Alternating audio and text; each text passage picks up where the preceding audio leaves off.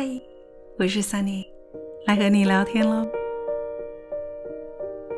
我很喜欢一则童话故事，说到上帝有一天到花园里去散步，但他却看到每一株的植物都垂头丧气的。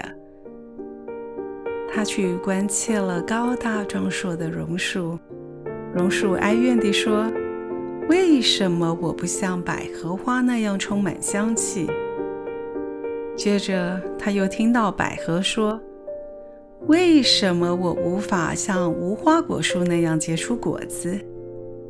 不一会儿，又听见无花果树说：“为什么我没有玫瑰那样的娇丽外表？”整个花园充满了哀怨之声。后来，他在一片怨声中看见了一根小草。这根小草，它挺起了腰，随着风开心地摇曳着。于是上帝便问他说：“你今天为什么这么开心呢？”小草回答说：“因为你造我就是一只小草，所以我就快乐地去做一只小草该做的事啊。”其实，在地球的生态上，小草的重要性是无法被取代的呢。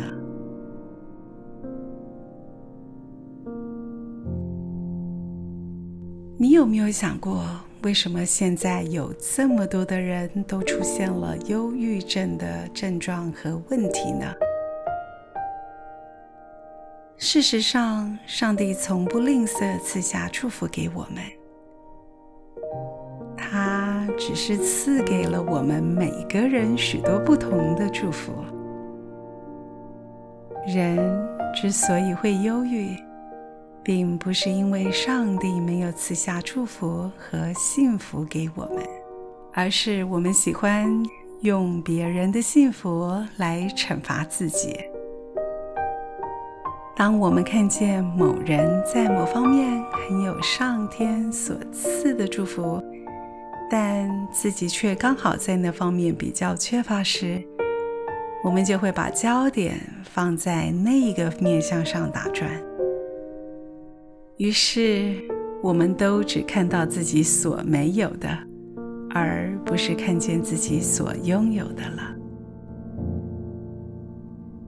这种心态的选择，无疑就是在关起门来自己惩罚自己，不是吗？别人所拥有的某些幸福，本来是一桩好事，却变成我们用来惩罚自己的工具。当我们对别人的幸福开始去做比较、竞争和嫉妒时，受害最大的其实是我们自己呀。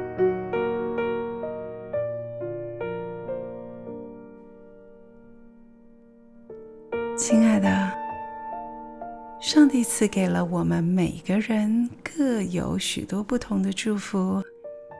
有的人有事业，但没有健康；有的人有学历，却没有美好的婚姻；有的人有高知名度，但却常常失眠；有的人有财富，却没有狭义的自由。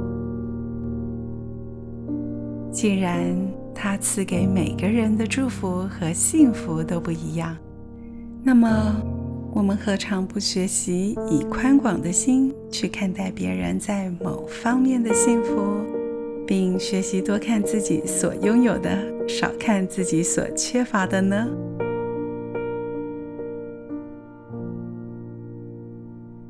圣经上有句话形容嫉妒是谷中的朽烂。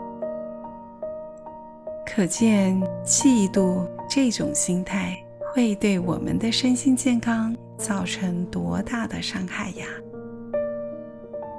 不要再用别人的幸福来惩罚自己了。也只有这样，我们的人生才会充满喜乐啊！祝福你平安喜乐。